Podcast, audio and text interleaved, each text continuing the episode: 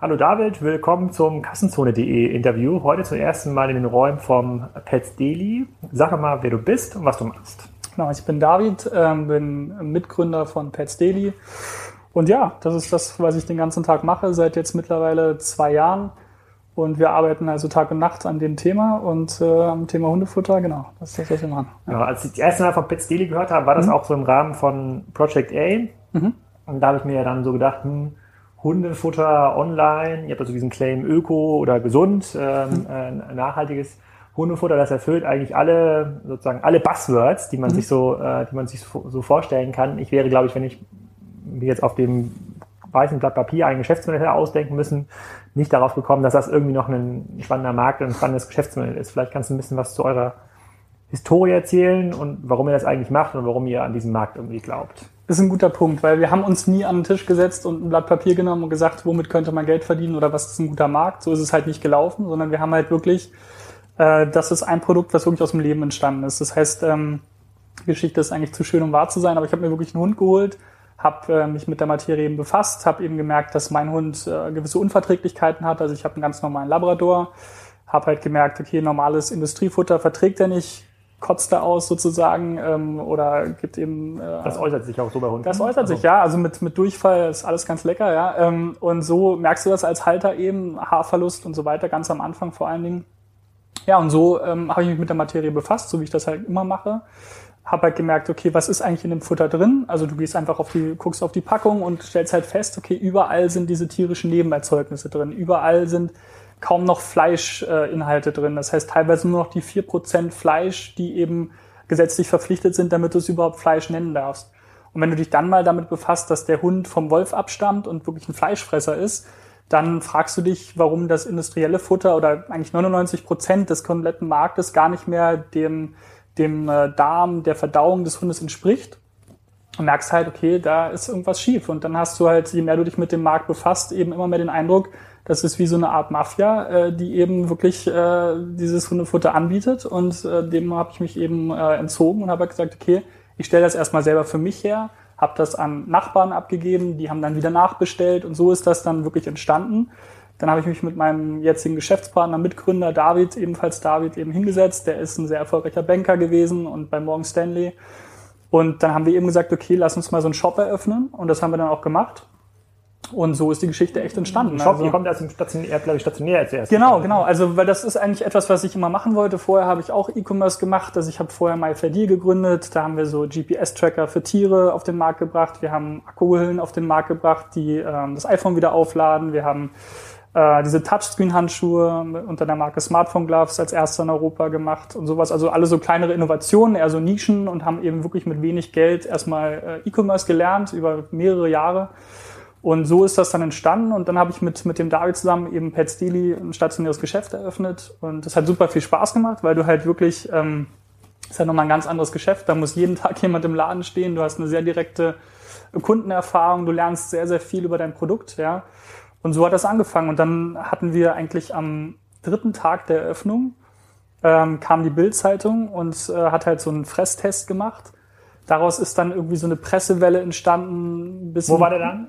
Ähm, äh, am Roseneck, da im, okay. im Grunewald. Das ist am größten Hundeauslaufgebiet, da wo eigentlich alle Hundebesitzer einmal die Woche langfahren müssen.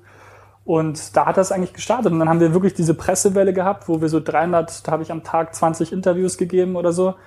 Wie das entstanden ist, weiß keiner mehr. Die fragen immer alle, welche Presseagentur wir genommen haben. Wir haben keine genommen. Das war wahrscheinlich ein bisschen Glück. Es war zur richtigen Zeit das richtige Produkt. Und es ist ja auch nicht so, dass wir irgendwie ein Luxusprodukt oder ein Bioprodukt anbieten, sondern das ist wirklich die absolute Basisernährung. Ja? Also es geht nicht darum, irgendwas Verrücktes zu machen, sondern äh, das sollte eigentlich jeder Hund sollte ein gutes und jede Katze auch ein gesundes Futter bekommen. Und das, was am Markt ist, ist leider nicht gesund, sondern das äh, schädigt die Tiere, das äh, verkürzt das Leben, das erhöht die Rechnung beim Tierarzt. Also es ist schon wirklich ein Produkt, was gebraucht wird. Und es ist nichts Verrücktes, es ist kein Luxus, es ist nichts, was äh, nicht absolut notwendig ist. Ja?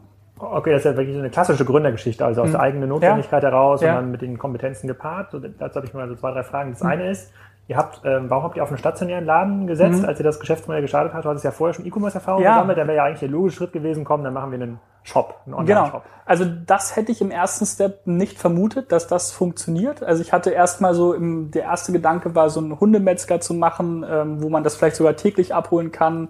Dann sind wir irgendwann dieses Tiefgefrorene gegangen. Also es hat sich wirklich also iterativ, evolutionär so wirklich entwickelt. Also das erste Modell, was wir versucht haben, ähm, war erstmal nur wirklich, um, um, um was, ja, um, um die Nahrung eben erstmal zu testen auch, um, um auch äh, mit, mit mehreren Kunden eben zu interagieren. Und da haben wir halt gesagt, okay, dann wurde ein Shop frei, direkt am Hundeauslaufgebiet. Und dann haben wir gesagt, okay, dann lass uns das mal probieren.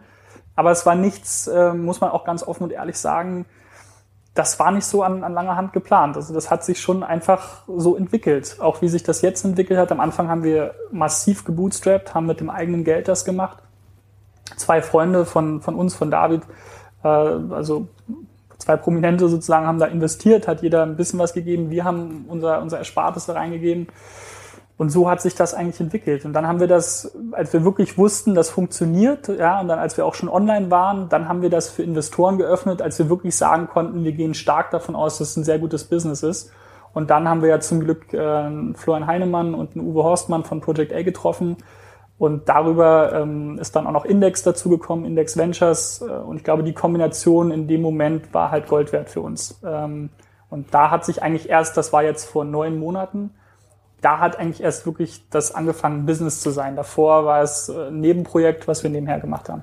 Okay, und wenn wir mal zum Business kommen, mhm. dann verkauft ihr, keine Ahnung, auch 10 Kilo Säcke Hundefutter, wie man das aus dem Baumarkt oder aus dem, mhm. äh, aus dem Fressnapfschopf mhm. kennt. Äh, und die holt man dann bei euch ab oder bestellt man bei euch. Und wie unterscheidet sich das? Vielleicht kannst du was zu den Preispunkten sagen. Ich mhm. weiß nicht, was, ich habe keine Haustiere, außer mhm. Rinder, aber das sind quasi eher so Nutztiere. Aber, okay. ähm, das wird teuer, ja. genau.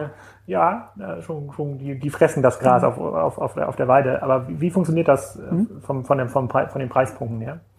Erstmal muss man unterscheiden. Also für viele, die jetzt keinen Hund haben, ist natürlich Hundefutter gleich Hundefutter und dann vermutet man immer, ja, dann, ja, das ist alles das Gleiche. Das ist eben nicht der Fall. Das heißt also, du hast erstmal drei unterschiedliche Kategorien. Du hast einmal das Trockenfutter, das ist dieser Sack, den du praktisch mhm. Äh, nach Hause trägst. Dann hast du das Dosenfutter und dann hast du jetzt eben, das ist der neue Trend, dieses Frischfutter. Ähm, der Nachteil vom, äh, sagen wir, vom Trockenfutter ist, dass ähm, es kaum Feuchtigkeit enthält und es eben auch nicht natürlich. Also wenn der Hund, der vom Wolf abstammt, in der Natur, würde er das Trockenfutter ja nicht finden und er würde auch kein Dosenfutter finden, was gekocht ist. Weil da werden natürlich auch viele äh, Vitamine äh, abgetötet und so weiter durch den Kochprozess. Das heißt, es ist eigentlich nichts mehr Natürliches vorhanden. Aber es ist natürlich für den Besitzer sehr angenehm. Also ich, äh, früher als Kind hatten, mhm. hatten wir einen Hund, einen Nürnberger, mhm. glaube ich, und der hat auch immer so eine hat immer diese Tüten bekommen, das mhm. weiß ich noch, da hat man so eine Schale getan, Wasser mhm. dazu äh, ja. gegeben, das irgendwie gemischt. Und da war Chappi irgendwie da, die äh, sagen das eine Mercedes unter den, ja. unter den, unter den Hundefuttern. Ich weiß nicht, ob das immer noch, immer noch so ist, aber das hat sich geändert. Also es ist jetzt nicht mehr der Standard, dass die Leute einfach säckeweise das nach Hause tragen, sondern wirklich frisch für ihre Tiere da was. Äh, ja, also eigentlich ist das sozusagen die ursprüngliche Variante. Ganz früher auf dem Bauernhof oder wie auch immer, wenn wir mal weiter zurückdenken, dann hat man im Prinzip dem Hund das gegeben, was übergeblieben ist vom, vom menschlichen Essen. Ja, da hat man ja kein extra Hundefutter besorgt. Das mhm. ist ja eigentlich erst ein Trend, der jetzt, sagen wir mal, in den 60ern äh, gestartet ist. Davor hättest du deinem Hund nicht spezielles Futter gekauft, sondern einfach das gegeben, was, was übrig geblieben ist. Und ähm, der, der Frischfuttertrend ist eigentlich gar nicht so neu, sondern ist eigentlich eher so ein Back to the Roots eigentlich. Also diese naturgerechte, artgerechte Ernährung, eben auch vor allen Dingen roh. Das ist ganz wichtig, weil die komplette Verdauung von dem Tier ist halt auf eine proteinreiche, aber rohe Ernährung ausgelegt. Das heißt, das Gekochte und das Getrocknete kann der Hund gar nicht so gut vertragen. Ja? Aber du kannst natürlich auf der anderen Seite auch nicht jeden Tag zum Metzger gehen oder jeden Tag für deinen Hund kochen. Insofern ist natürlich schon klar, dass da irgendeine Lösung her musste, aber es gab, und ich, mir ist jetzt auch keine bekannt, wo du tiefgefroren, roh, ein komplettes Menü für deinen Hund zu einem vernünftigen Preis. Und das war deine Frage äh, bekommst, ähm, wenn du jetzt zum Beispiel, sagen wir mal, du hast einen Hund, wir hatten heute, hatte ich die gleiche Diskussion mit einem, mit einem Geschäftspartner, der sagt, er hat einen Hund, irgendwie, ich weiß nicht, 10 Kilo Hund oder irgendwas in der Art. Das musst du dann so berechnen, dass du sagst, zwei Prozent vom Körpergewicht, das wären bei den 10 Kilo, wären das äh, 200 Gramm. Das würde bedeuten, dass du pro Tag ungefähr 1,50 Euro für die Ernährung deines Tieres ausgibst, wenn du ihn mit Pets Daily ernährst.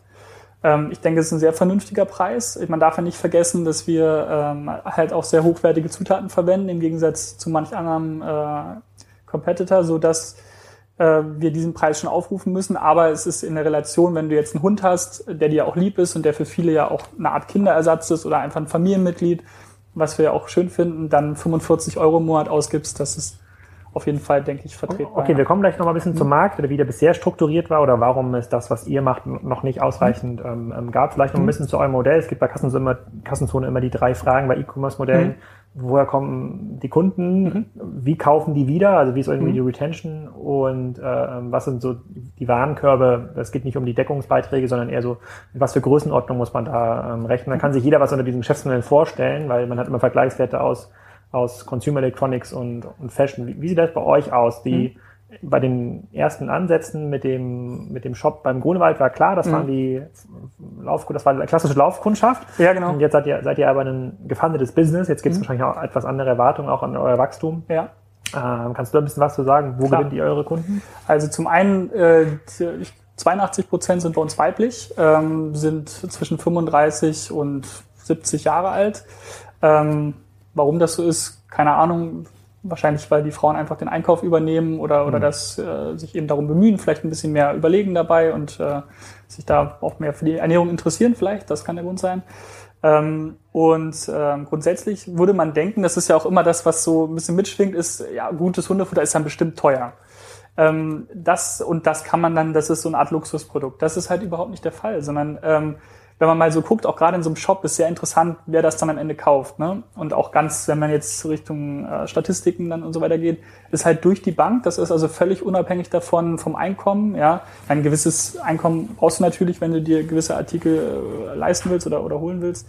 Aber ähm, das, das kann eine Studentin sein, das kann äh, ein Manager sein. Das ist also, das, das definiert sich, wie wir mal wieder feststellen, über die Liebe zum Tier und über das Wissen, was du hast. Also wenn du jemandem, der ein Tier hat, und ich habe ja selber eins und das, das liebst du dann halt, du verbringst ja auch mit dem Tier viel Zeit und es gibt dir auch viel zurück und du möchtest dem Tier auch immer was Gutes geben. Das ist einfach so ein Instinkt, den du dann entwickelst und ähm, da ist es so, dass es darüber sich definiert. Das heißt, wenn du verstehst, dass in einem anderen Futter gegebenenfalls Dinge drin sind, die für dein Tier nicht gut sind, und du verstehst das und du siehst es und riechst es bei Pets Daily äh, und du fütterst es drei, vier Tage und du merkst es an deinem Tier, dann bist du auch bereit, diese 1,50 Euro pro Tag irgendwie auszugeben, weil du dann den Unterschied ja auch an deinem Tier spürst.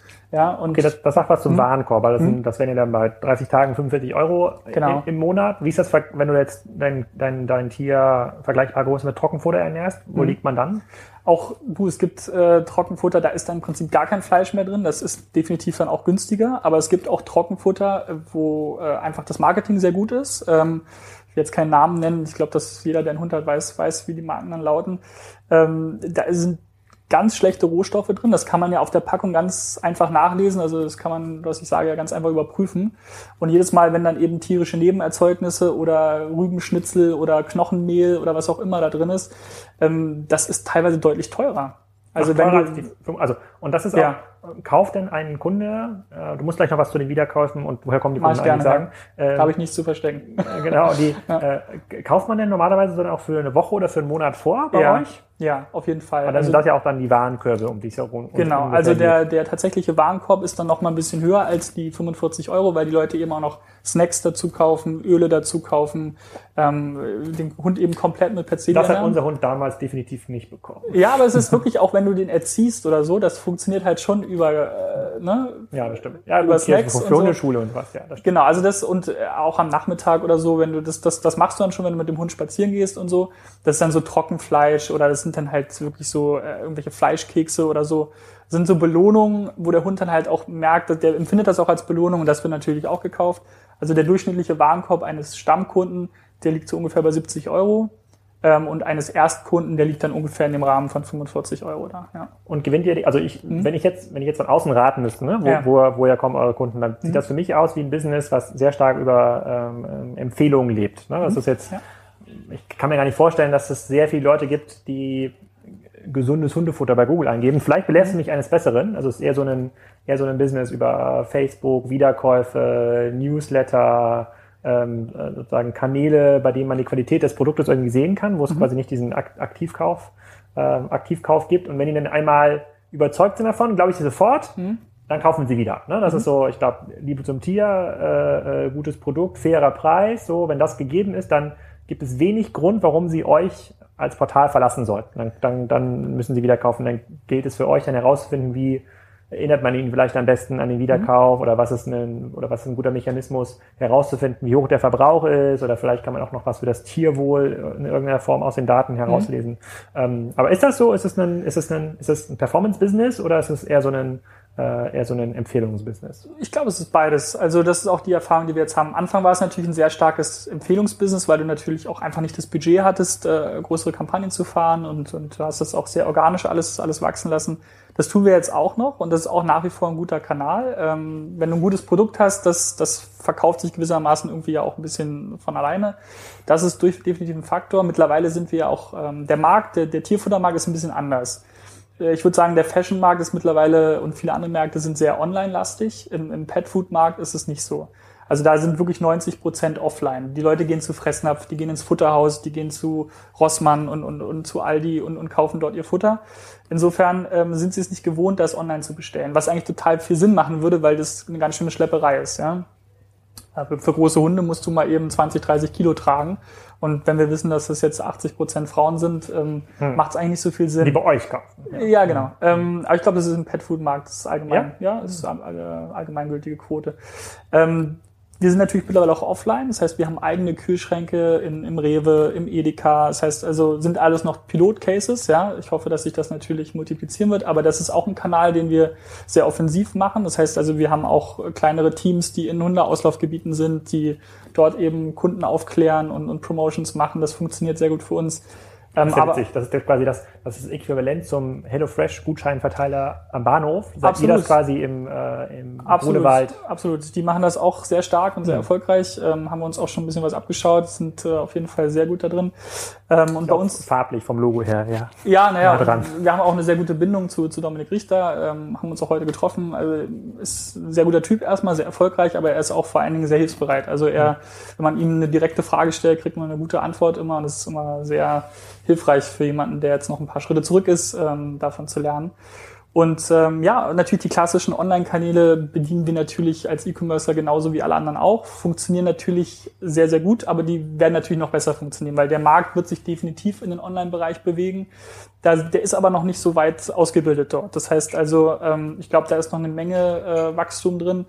Und ähm, allgemein, ich meine, der Markt ist, ist nach wie vor offline, aber der, der wird sich sehr stark Richtung Online bewegen. Und das merken wir halt auch in allen Kanälen. Du hast halt einfach schon mal Wachstum, weil die Kanäle an sich wachsen, weil die Reichweite sowieso wächst. Ja. Okay, das ist eine hervorragende Überleitung mhm. zum Thema Markt. Wie sieht der, mhm. wie sieht der eigentlich aus? Denn ähm, wenn man sich so fragt so von außen, mhm. wie stabil ist eigentlich das Geschäftsmodell, muss man sich ja fragen, wie sieht dieser Markt bisher mhm. aus? Und ich kenne es ja auch so aus meiner aus meinem stationären Umfeld. Es gibt diese Futterhaus-Dinger, mhm. es gibt da was Thorsten Tölle aufgebaut hat mit, äh, mit Fressnapf. Es gibt jetzt auch Zo Plus, die auf diesen Online-Kanal mhm. natürlich extrem stark ähm, ähm, gesetzt haben, aber auch nur einen kleinen Teil des Marktes bisher erst, ähm, erst erklären. Wenn, und es gibt die, ähm, da bin ich mir aber nicht ganz sicher, ob das stimmt. Äh, ich glaube aber, dass Hundefutter auf vielen Baumärkten ja. äh, verkauft ja. wird. Ähm, auch von uns übrigens, ja. Genau. Wenn, ja. wenn ich mir wenn ich mir jetzt so überlege, das sind ähm, Baumärkte sind Handelskonzepte, die kaufen mhm. sich quasi die Ware auch von den ähm, Herstellern ein. Fressnapf versucht das natürlich auch sehr stark mit, äh, mit eigenen Produkten mhm. ähm, ähm zu, zu pushen, ist da in Deutschland sicherlich auch der erfolgreichste Anbieter, größten, mhm. größenordnungsmäßig. Ähm, die, die werden ja in den letzten 20, 30 Jahren, ich weiß nicht, wie alt Fressnapf ist, aber die, die werden ja nicht 25, diesen, ja. diesen, diesen Trend irgendwie verschlafen haben. Da wird es ja auch irgendeine Form die Nachfrage gegeben haben, ich will gesundes Futter für mein, äh, für, für, für, für mein Tier haben. Warum haben diese Anbieter diesen Markt bisher noch nicht für sich erschlossen? Mhm. Oder warum hatten die es bisher noch nicht so erschlossen, dass ihr überhaupt die Möglichkeit hattet, da reinzukommen? Fressnapf ist ein, ist ein fieses Beispiel, weil, weil ich, ich habe Thorsten auch schon getroffen. Ähm, ich finde, der hat einen phänomenalen Job gemacht, hat ein tolles Unternehmen hochgezogen. Er hat auch mit null Euro angefangen und ich ja. habe ein bisschen mit ihm sprechen dürfen und habe den Weg auch, also ich habe da höchsten Respekt vor. Ich muss jetzt vorsichtig sein, wie ich das formuliere. Also ähm, es ist natürlich so, ähm, also er hat noch kein Produkt wie unseres am Markt. Ähm, er hat das sicherlich auch schon mal in der Schublade gehabt. Also warum sollten wir einen Gedanken gehabt haben, den er noch nicht hatte? Das ist, glaube ich, mhm. vermessen. Ähm, aber manchmal hat man ja auch einfach Glück und manchmal, ähm, ich meine, die haben ein funktionierendes Modell, die haben sehr viele Produkte, die auch gut funktionieren und Ähm, manchmal gibt es vielleicht auch Bewegungen oder Überlegungen, ja, die ich jetzt nicht beurteilen möchte, aber die vielleicht dann gesagt haben, na, das machen wir jetzt aber nicht, wir gehen einen anderen Trend weiter. Ähm, was richtig oder falsch ist, wird man sehen, aber nichtsdestotrotz hat er ein Unternehmen aufgebaut, äh, was man erstmal nachmachen Aber gibt es denn, wenn ich jetzt so ein, ein mhm. Fressnapf oder so ein Futterhaus mhm. äh, gehen würde, im Baumarkt, äh, ich, da war ich schon lange nicht mehr äh, drin. Da schon du findest kein Produkt, was so ist wie unseres, keins. Es sei denn, also es ist von uns. Also okay, weil, weil, weil in so einem klassischen, äh, ja. im klassischen Einzelhandel, Lebensmitteleinzelhandel für, für normale Kunden wie, wie mhm. du und ich, ja. gibt es, also Rewe, Edeka, überall gibt es dieses äh, Bio, gesund, nachhaltig, äh, so also vegan in den letzten drei Jahren ja. durch einen massiven, äh, massiven Aufwärtstrend ähm, ähm, ähm bekommen, auch mhm. getrieben durch Attila hier in, äh, in, mhm. in Berlin. Ähm, aber ähm, ist das nicht so im Futtermittelhandel? Also gibt es da quasi diese, diese Nische nicht, weil das immer eher so markengetrieben. Wie muss ich mir das vorstellen, wie so ein Multi-Brand-Store, ja, äh, also teuer, also, billig, äh, äh, mittelgut und dann noch diese ganzen Accessoires, ja, Hundehalsbänder und. Naja, also und was Co. wir machen ist, wir haben fertige Menüs mit äh, rohen Zutaten, die im Prinzip dann, wenn du sie auftaust, wieder frisch sind, die fertig abgepackt sind, portioniert sind und die Lebensmittelqualität haben. In dieser Kombination ist mir kein anderes Produkt bekannt, was jetzt am Markt ist ich glaube schon, dass das kommen wird, weil ich meine, der Erfolg bleibt ja nicht verborgen. Ähm, das ist dann sicherlich klar. Da muss man sich im Wettbewerb nachher durchsetzen durch besseres Marketing, durch äh, Geschwindigkeit, durch, durch Branding, durch äh, Dienstleistungen um das Produkt herum das wird dann die Aufgabe sein, die wir zu meistern haben. Ja, also da ist sicherlich kein Freifahrtschein, weil du fünf Minuten schneller bist als die anderen. Also ich bin mir ziemlich sicher, dass das kommen wird. Ähm, aber wir kommen aus dem Sport, wir lieben das eigentlich. Also ich freue mich, wenn der erste aufpoppt. Ja, das finde ich ja per se nicht schlimm. Ne, das wäre ja nur dann schlimm, wenn es sozusagen, wenn es ein stark vergleichbares Produkt wäre, so ja. wie Shoppingclubs ja diesen ja. Fall auch hatten ähm, und wo man dann um seine Stammkundschaft Angst haben müsste. Ich ja. glaube, jetzt seid ihr in einem so schnell wachsenden, so großen Markt, dass ihr glaube ich für die nächsten zwei, drei, vier Jahre jetzt muss man nicht den Wettbewerb von einem Fressnapf oder anderen äh, ähm, fürchten. Das wird so, das wird kommen, glaube ich auch, aber der Markt wächst halt ähm, extrem schnell. Ich frage mich halt nur, warum, warum wurde es noch nicht da bedient? Und ich, ich ja, weiß, die Frage, die Antwort ist eigentlich einfach. Ähm, die ist nur schwierig zu geben, ohne dass du dann Post bekommst. Also es ist so, ähm, wenn du, sagen wir mal, du, ähm, also unsere Message ist ja, schau dir bitte das andere Futter, was so am Markt ist, genau an und schau dir bitte genau die Zutaten an und dann schau dir bitte genau die Zutaten von Pets Daily an und dann verstehst du es. Wenn du jetzt aber im Sortiment 100 Produkte hast, die man eben nicht anschauen sollte, was ich ja. jetzt nicht über irgendeinen Konkurrenten sagen wollen würde, ja, aber zumindest nicht öffentlich, ähm, dann äh, ist das natürlich ein Problem. Und also äh, das, da, da musst du es dir schon dreimal überlegen, ob du dir so ein Produkt ins Regal holst, was sagt, hey, schau doch mal die anderen Produkte links und rechts an das muss man schon, sich schon gut überlegen. Also mein, ja? meine These ist halt, mhm. wenn ich mir, ich, ich, ich hatte mir auch mal genauer angeguckt, was so ein Kali macht. Ein Kali mhm. ist ja auch groß geworden, äh, auch mit, mit Fressnapf. Das war ja mhm. eigentlich so ein, so ein Zweigespann, als sie groß geworden sind.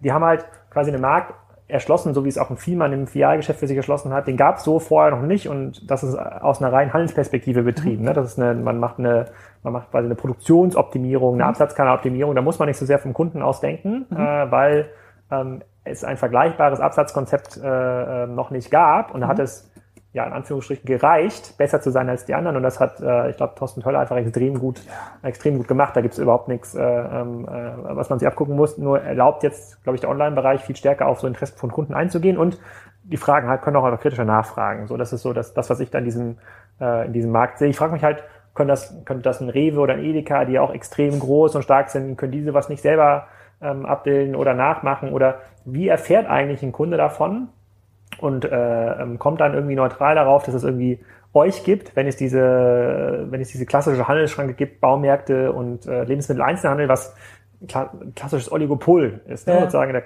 wenn der Kunde sieht das und nichts anderes, so was dort präsentiert wird, das ist quasi, ähm, ähm, das mhm. ist Fakt. Und, und die, ähm, was mich aber auch so ein bisschen zur zweiten Frage führt, ähm, wie sieht es denn international aus? Also gibt mhm. es quasi analoge Konzepte, die dann aus dem Ausland hier reinkommen, nach mhm. Deutschland? Oder seid ihr ja diejenigen, die in Europa den Takt vorgeben und dann in andere Länder gehen? Also ähm, erstmal war ein guter Punkt. Also du, du hast offensichtlich kein Tier, das, das merkt man, weil wenn du zum Beispiel kein wenn du die, Haustier. Genau, wenn du zum Beispiel die Marke Hip nimmst für Babynahrung, die ist ja bis heute auch unangefochten, obwohl es wahrscheinlich das gleiche Produkt mittlerweile auch bei Rossmann oder so gibt. Ich glaube, ähm, und das ist auch ein, das beantwortet auch die Frage, warum es nicht jeder andere macht. Wir haben jetzt zum Beispiel zweieinhalb, also eine ist nur halb hier, zweieinhalb Tierärztinnen, die fest hier sind, die jeden Tag die Produkte überprüfen, zu Instituten schicken, immer wieder die, die Analysewerte überprüfen, neue Produkte einführen, nach neuen Produkten suchen. Also wirklich drei Leute vom Fach und dann sind noch zwei, drei Ernährungsexperten dabei, die nichts anderes machen. Das ist, wir können gerne da zusammen rübergehen. Das, das ist der Fall und das ist halt auch nochmal ein wichtiger Fakt. Also hier, du hast ja auch ein Büro gesehen, hier laufen acht Hunde rum.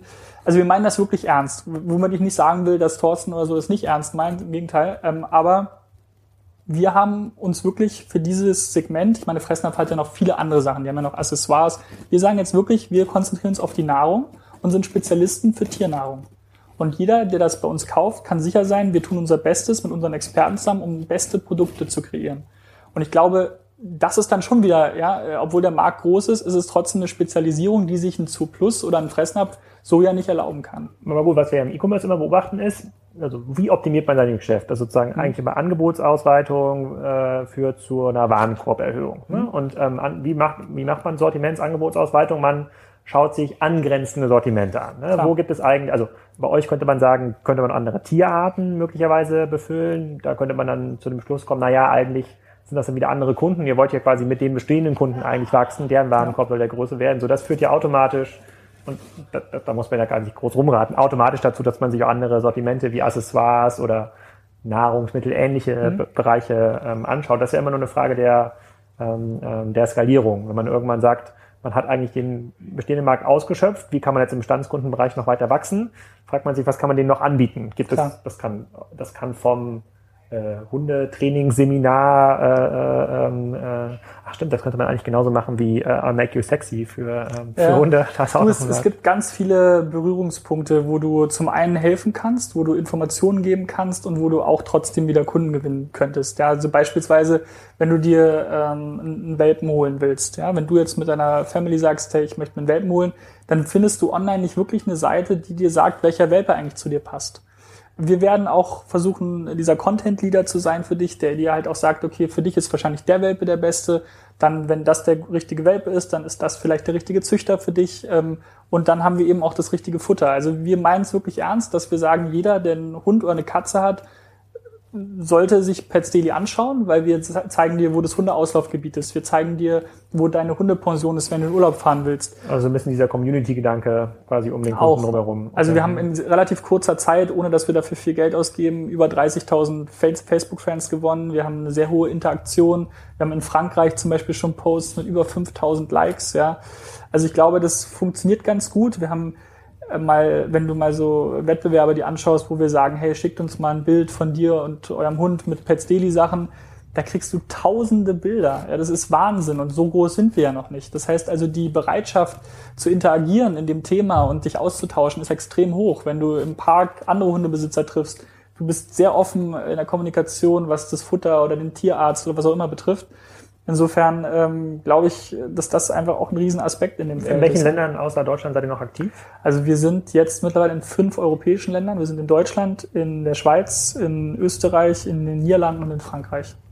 Okay, hm, alles sehr, sehr große ähm, spannende Märkte. Lässt sich die sozusagen, also klar mhm. über Social Media lässt sich das so ein bisschen internationalisieren, mhm. auf jeden Fall, aber müsst, müsst ihr dann eigentlich pro Markt immer das gleiche aufbauen wie in Deutschland, erstmal über so eine Pressewelle versuchen, ähm, Relevanz zu gewinnen? Nein, eigentlich nicht. Also der, der Markteintritt ist bisher sehr gut gelaufen für uns immer. Also wir haben, haben eigentlich immer die, die gleichen Startvoraussetzungen, aber jeder Markt ist dann doch irgendwie wieder anders. Ja, Frankreich funktionieren wieder andere Dinge als in der Schweiz. Ähm, und in Holland ist es nochmal ganz anders. Also das, äh, das, das ist einfach so. Sind ja. die stationären international unterwegs? Nein, alles, das ist alles online. Also wir haben wirklich nur ein stationäres Geschäft, das ist in. Die stationären Wettbewerbe, also ja. ist ein Fressnapf und ein Futterhaus? Die sind auch dort, ja, ja, klar. Okay. Die sind riesig. Also Fressnapf zum Beispiel, die haben, glaube ich, 1500 Filialen, stationäre Filialen. In Europa. In Europa. Und die sind da auch sehr stark vertreten. Ja, ähm, wir haben halt auch nochmal einen anderen Ansatz. Fressnapf ist ein Retailer. Klar hat der auch Eigenmarken, aber in erster Linie gehst du zu Fressnapf, weil du eine andere Marke kaufst. Ja, und bei uns ist halt so, wir machen halt nur Eigenmarken. Das heißt, jede Marke, die bei uns verkauft wird, äh, ist äh, bis ins letzte Detail durchdacht und hat dann halt auch unseren Stempel und hat dann auch diese Lebensmittelqualität, die andere dann. Gibt es andere Marken, die nicht Pets Daily heißen, die ihr verkauft?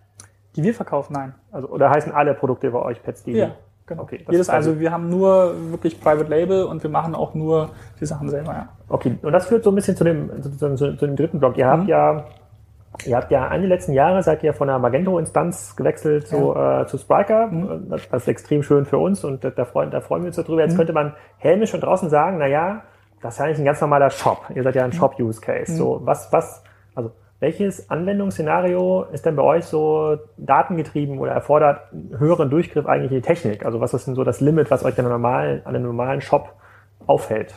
Genau, also wenn man die Entwicklung von Beginn, also ich war am Anfang sehr skeptisch, weil ich am Anfang auch gesagt habe, mein Gott, wollen wir es nicht einfach auf Magento laufen lassen, ja, wie andere auch. Ähm, und dann wurde mir eben die Idee Spiker präsentiert, eben auch im Zuge des Investments von, von Project A. Und ich war am Anfang sehr skeptisch, weil ich auch genau die gleichen Argumente aufgeführt habe, die du gerade aufgeführt hast. Und äh, jeder, der dabei war, hätte nicht für möglich gehalten, dass ich am Ende mal Ja sage.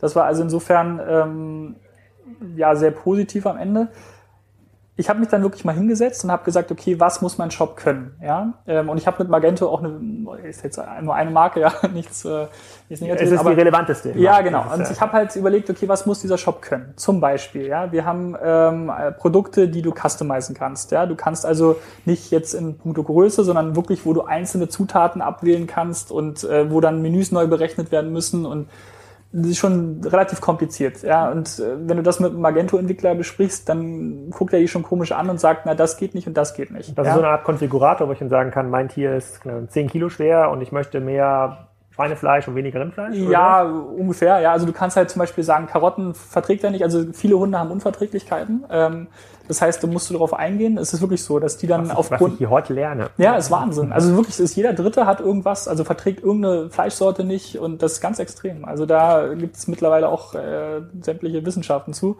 Das heißt also, du musst gewisse Dinge abwählen können und die wiederum äh, verlangen dann, dass die die Menüboxen dann anders strukturiert sind. Ja, also so ein bisschen wie mein Müsli vielleicht. Ja, mhm. Ähm, ist also zum Beispiel über eine normale Shop-Software nicht so einfach darstellbar. Mhm. Genauso wie die Abo-Funktion. Da hatten wir sehr konkrete Vorstellungen, wie das am Ende mal sein soll. Es sollte nicht äh, so eine Sache sein, die irgendwie monetär getrieben ist, also die, die wir machen, weil es gut fürs Business ist, ähm, sondern das sollte eine Sache sein, die wirklich dem Kunden auch wirklich hilft. Also die äh, vom Prozess her und so weiter wirklich äh, eine schöne Experience ist, die, weil jeder kennt es, du stehst morgens auf, dein Hund hat Hunger und du hast nichts mehr. Das ist ein furchtbarer Moment, weil das Tier hat echt Hunger und das ist mir so oft passiert.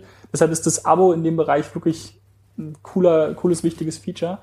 Also mit anderen Worten, immer wenn ich mit den Spriker-Jungs gesprochen habe und gefragt habe, könnt ihr das? Hieß immer, ja klar, kein Problem, können wir anbinden, so und so, dauert eine Woche. Und bei Magento oder anderen Firmen, mit denen wir gesprochen haben, hieß es dann, ah nee, also so können wir das nicht. Ähm, da muss man vorsichtig sein, ah, muss man schauen. Und da habe ich halt immer mehr gemerkt, okay, wenn du wirklich einen, einen, einen Shop hast, der auch wirklich ein bisschen ein bisschen anders ist. Ja, also nicht nur klassisch T-Shirt in ML und Schuh in 46, 47.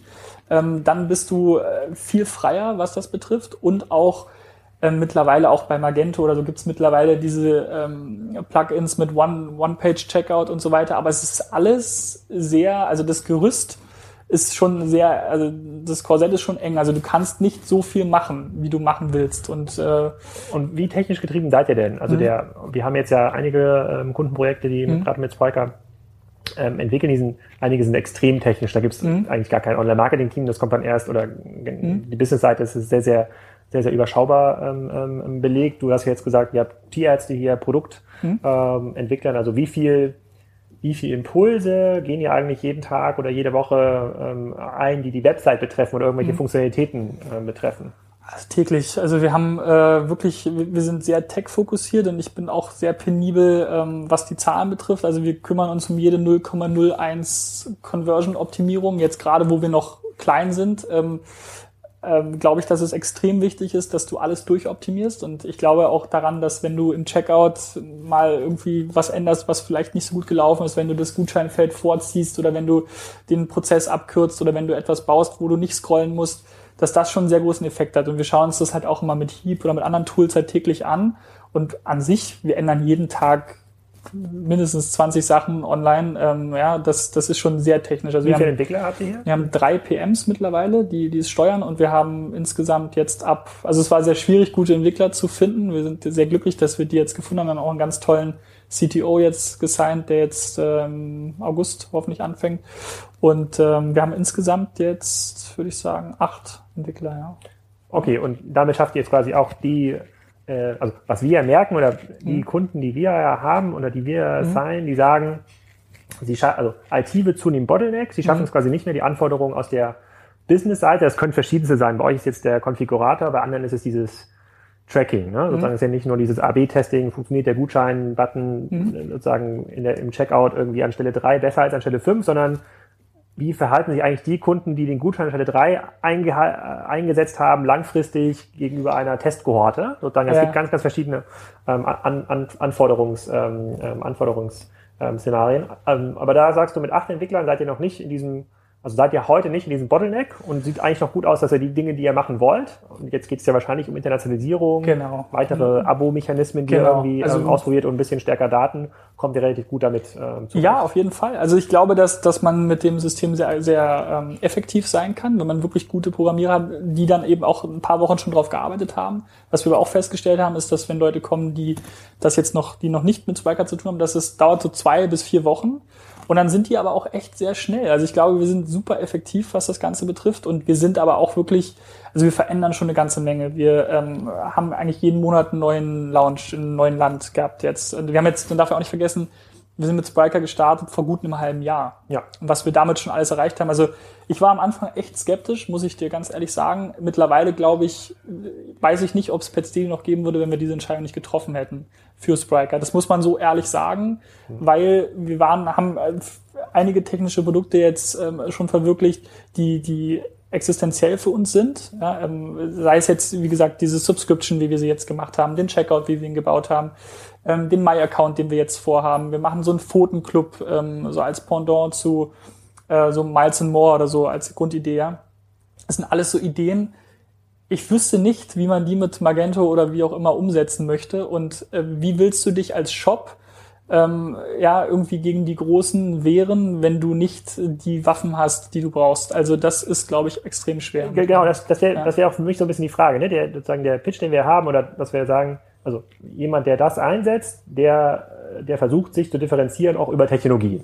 Keine mhm. Ahnung, indem er eine bessere Suche hat, indem er irgendwie individuelle Produkte anzeigen kann, indem er mhm. besser personalisieren kann, äh, was auch immer. Wenn du jetzt so ein bisschen nach vorne guckst, ne? was, mhm. was sozusagen, wie entwickelt sich äh, PetsDD jetzt weiter? Ihr seid wahrscheinlich extrem stark immer noch in der Produktentwicklung mhm. und findet links und rechts immer wieder neue Opportunitäten, mhm. äh, vielleicht auch neue, äh, sozusagen neue Tierarten, die, die ihr ansprechen könnt. So, wenn du das jetzt so 2016 hat jetzt noch ein halbes Jahr, wenn du so 2016, 2017 mal schaust, so, wo können wir da von euch am meisten sehen oder erwarten? Ist es das, ist es die reine Internationalisierung? Mhm. Ist es, äh, ist es quasi eine, ist es eher technisch getrieben im Sinne von individuellere äh, Produktempfehlung? Ist es mhm. eher business getrieben, noch andere Verticals, einen PetsDD Club, ein PetsDD Marktplatz, ein mhm. PetsDD äh, whatever? Habt ihr da sozusagen, siehst du da so einen Trend oder eine Tendenz?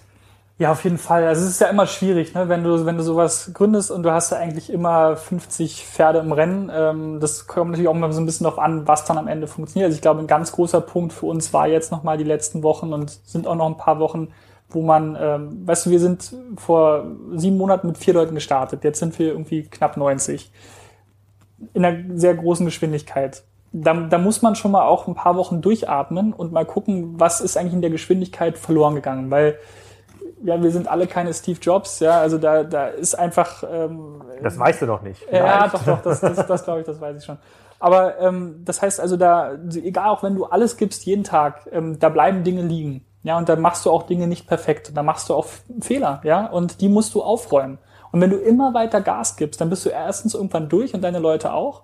Und du verlierst auch ähm, an, an, an Qualität. Dann hast du nur noch Reichweite, aber im Zuge dieser Reichweite verlierst du unglaublich viel. Und wenn du diese Qualität erstmal festzurst, ja, und das kann zum Beispiel sein Packaging, das kann sein Operations, das kann sein ähm, noch, noch mehr Service für den Kunden, noch so kleinere, feinere Details, die immer wieder 0,01% Uplift bringen. Aber wenn du dann wirklich mal skalierst nachher, und dazu kommen wir gleich, ähm, das ist dann der Moment, wo dann aber auch wirklich alles passt. Und ich glaube, nicht, dass wir irgendwas viel, viel besser machen oder besser wissen oder so, das will ich gar nicht sagen, sondern dass du einfach dass wir es einfach, wir wollen es halt auch nicht zu schnell machen. Ja, wir wollen alles sehr genau machen und wir wollen auch ein gutes Business bauen. Wir wollen ein langfristiges Business bauen. Das haben wir jetzt erstmal gemacht. Und jetzt kommt, glaube ich, wenn man das abgeschlossen hat, da sind wir so Ende August, Anfang September. Das sind so kleine Sachen, wie zum Beispiel, wenn du die Verpackung änderst, hast du für den, hat der Kunde eine viel bessere Experience. Die Verpackung wird viel flacher sein. Das heißt, er kann in seinem Tiefkühlfach die doppelte Menge lagern. Ne? Das sind alles so, ähm, die waren teilweise, das waren so Menüboxen, da ist es bei jeder zehnten Bestellung mal passiert, dass eine gebrochen ist oder so. Auch das für den Kunden unschön, ähm, war aber für uns damals nicht anders möglich, weil wir hatten kein Geld für Maschinen, wir mussten es irgendwie anders machen. Und das sind alles so Kleinigkeiten, das ist ziemlich mühsam, das zu ändern, ja. Haben wir aber jetzt gemacht, weil es für die Customer Experience extrem wichtig ist. Deshalb, diese Dinge haben wir jetzt alle gefixt. Das war jetzt nur ein Beispiel für 100, ja, die wir in dieser Firma äh, gefunden haben, wo wir gesagt haben, das kann man noch besser machen. Und darauf aufbauend haben wir dann einen Status, mit dem wir echt happy sind. Wir haben extrem gute Leute hier ins Team bekommen. Wir haben in allen Ländern, in denen wir jetzt sind, alle wesentlichen KPIs, wo wir eine Checkbox haben, wo wir gesagt haben, okay, das passt für uns. Und dann kann man auch hergehen und das Geld investieren. Dann kannst du auch skalieren. Und an dem Punkt sind wir im Herbst, wo wir wirklich sagen, wir geben in den fünf Ländern, in denen wir sind, äh, Gas. Wir werden auch mal vorsichtig einen Fuß nach Amerika wagen und in den USA mal probieren, ob das da auch so gut funktioniert. Die Anzeichen stehen gut. Also da sind wir auch nicht feige, sondern da trauen wir uns auch hin. Und ähm, dann werden wir mit diesem Team und mit dieser Aufstellung ab Herbst äh, mal ein bisschen skalieren, ein bisschen Gas geben. Aber nichtsdestotrotz, also wir haben in den letzten neun Monaten haben wir den Umsatz verzwölffacht. Ich glaube, wir haben eine gute Performance hingelegt, aber wir haben auch keinen, das muss ich auch sagen, mein Mitgründer als Banker, zehn Jahre Banker, Vice President bei Morgan Stanley. Ohne den hätte ich das nicht so weit schaffen können, weil der natürlich genau das absichert, was bei so einem Business auch wichtig ist. Ne? Also der bringt die ganze Struktur rein, der bringt das Accounting rein, der bringt ähm, ja, den Businessplan rein, der, der bringt die Budgets rein, der bringt die Ordnung rein, die du in so einer Firma halt auch brauchst. Es kann ja nicht sein, dass du irgendwie da so einen Blindflug machst und irgendwie dann am Ende 10 Millionen Euro weg sind und keiner weiß, wo sie sind. Also ähm, da bin ich echt sehr dankbar, weil das war, ich würde nicht sagen eine Schwäche, ich war, konnte immer mit wenig Geld ganz gut was machen aber ich glaube nicht, dass ich ohne ihn äh, in der Lage gewesen wäre, die Budgets, die wir jetzt zur Verfügung haben, äh, sagen wir mal, sinnvoll zu handeln und, und das zu machen. Insofern die Kombination von uns beiden ist, glaube ich, gut. Und was wir jetzt versuchen werden, ist halt so viele Tiere wie möglich glücklich zu machen. Ähm, die Besitzer genauso und ähm, Tiere meinst du mit Tierarten? Nee, also wir werden wirklich bei Hund und Katze bleiben, okay. ähm, weil das auch unser Spezialgebiet ist und wir uns da einfach auch sehen. Ähm, und wir werden auch keine Entscheidungen jetzt wirklich nur businessgetrieben treffen. Da glaube ich einfach nicht dran. Und das schätze ich zum Beispiel auch an so einem Thorsten Töller oder so. Der hat das Business wirklich gebaut, weil er das liebt. Und heute, wenn du dich mit ihm triffst, seine Augen leuchten, der müsste schon lange nicht mehr morgens zur Arbeit gehen. Und der macht das mit einem Enthusiasmus, der ist wirklich ein Vorbild. Also wenn man sowas sich anschaut, muss man mit ganz großem Respekt, auch dass er sich mit uns hinsetzt, ist schon, zeigt schon Größe, ja. Und auch dann mal so Sachen sagt wie, Mensch, das wollte ich auch schon mal machen, was ihr da macht. Ähm, ja, natürlich ganz andere Sachen geschafft, aber das war schon cool und es ist auch cool, solche Leute zu treffen, weil die zeigen dir am Ende, worum es geht. Ja. Dem geht's nicht um Geld, dem geht's nicht um Ego, sondern dem geht's ums Business und äh, das hat er, glaube ich. Ich bin überzeugt. Ich habe ihn auch schon auf dem einen oder anderen Vortrag. Äh, er ist super, der Typ. Gesehen. Also muss man echt sagen. Ja. Dann, dann habe ich noch so eine abschließende ähm, Frage und zwar, mhm. das hat mich schon die ganze Zeit interessiert, als ich ja. über euer Geschäftsmodell zum ersten Mal gelesen habe. Gibt es in euer Modell ein Weihnachtsgeschäft? Es ist eine gute Frage. Ja, jein. Also ist das Coole, das Coole ist an unserem Modell, ähm, du äh, du hast kein klassisches E-Commerce-Modell, weil äh, generell du fütterst das zweimal am Tag ähm, es gibt auch keine Retouren, weil es Frischfleisch ist. Ähm, und du hast halt eine hohe Affinität für Wiederkäufe, ne? weil wenn du zufrieden bist mit dem Futter, der Hund frisst es, das Fell glänzt, der ist gesund, gibt es eigentlich keinen Grund, das nicht mehr zu bestellen. Ähm, an Weihnachten gibt's natürlich sowas wie einen Adventskalender und was auch alles, äh, was man da so machen kann oder ein paar spezielle Weihnachtssnacks oder so. Aber generell hast du das ganze Jahr über ein sehr planbares Geschäft. Ich, weil, ich frage mich, ja. also hat so ein klassischer Hunde-Katzenbesitzer auch den Impuls, dass er sein Tier was Absolut. besonders Gutes tut Absolut. zu Weihnachten? Du hast, das ist ganz komisch, ich hätte es auch nie gedacht, aber du hast zu deinem Tier, also wenn du morgens aufstehst, ja, niemand, nicht deine Freundin, niemand freut sich so wie dein Hund, wenn er dich sieht. Der, der, der freut sich so, als hätte er dich drei Wochen nicht gesehen. Das ist so eine Positivität, die auf dich abstrahlt von diesem Tier, dass du ständig das Gefühl hast, ähm, du musst ihm auch immer was zurückgeben und du fühlst dich halt verantwortlich. Und das ist 24 Stunden ist es bei dir. Es ist im Prinzip, ich habe jetzt noch keine Kinder, aber es ist ein ähnlicher Bezug und du, du sorgst dich darum und du schenkst ihm auch was zu Weihnachten, ja. Also es ist, es ja, ist spannend, so. Spannend, ja, ja, es ist wirklich so. Gut, aber es ist nicht so wie, es gibt ja so Online-Geschäftsmodelle, dass 80 Prozent passieren dann im Oktober und November. Mm. Bei euch muss das dir ja das ganze Jahr fressen. Nee, also bei uns war es so, dass, dass du Anfang Dezember natürlich merkst, dass die Leute vorbestellen für die Weihnachtszeit, dass mhm. die halt dann dieses auf Lager haben sozusagen, damit sie zwischen den Feiertagen genug da haben oder wenn sie im Urlaub sind oder so. Aber du hast jetzt nicht dieses klassische, und das haben wir auch noch nicht probiert, sondern wir legen jetzt in den ersten Zeiten wirklich den Fokus auf ein perfektes Produkt, auf eine perfekte Experience. Und da hat uns eben auch Spriker sehr geholfen, dass du diese ganzen Sachen eben, eben abarbeiten kannst und implementieren kannst auch relativ schnell.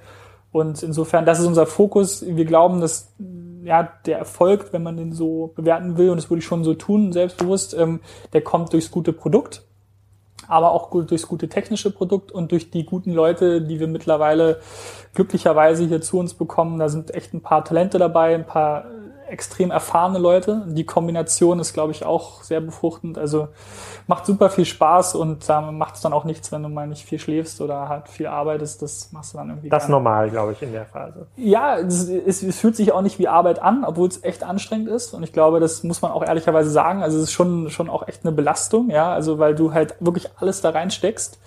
Ähm, aber du kannst halt auch nicht anders. Das ist halt boah, das macht so viel Spaß und du hast ja auch mittlerweile eine große Verantwortung für das ganze Ding und äh, ist schon cool. Also gibt schon schlimmere Situationen, glaube ich. Ja. Sehr cool, das klingt auf jeden Fall gut. Das klingt auch spannend für den Herbst, wenn das ja. richtig, äh, richtig skaliert. Das gucken genau. wir uns dann nochmal ein bisschen genauer an und ja, äh, vielleicht gerne. können wir dann auch äh, danach, nach der Skalierungsphase nochmal ein Follow-up machen. Gerne. Äh, das wäre extrem cool. Ja, vielen Super. Dank, David. Danke dir. Bis zum nächsten Mal. Danke.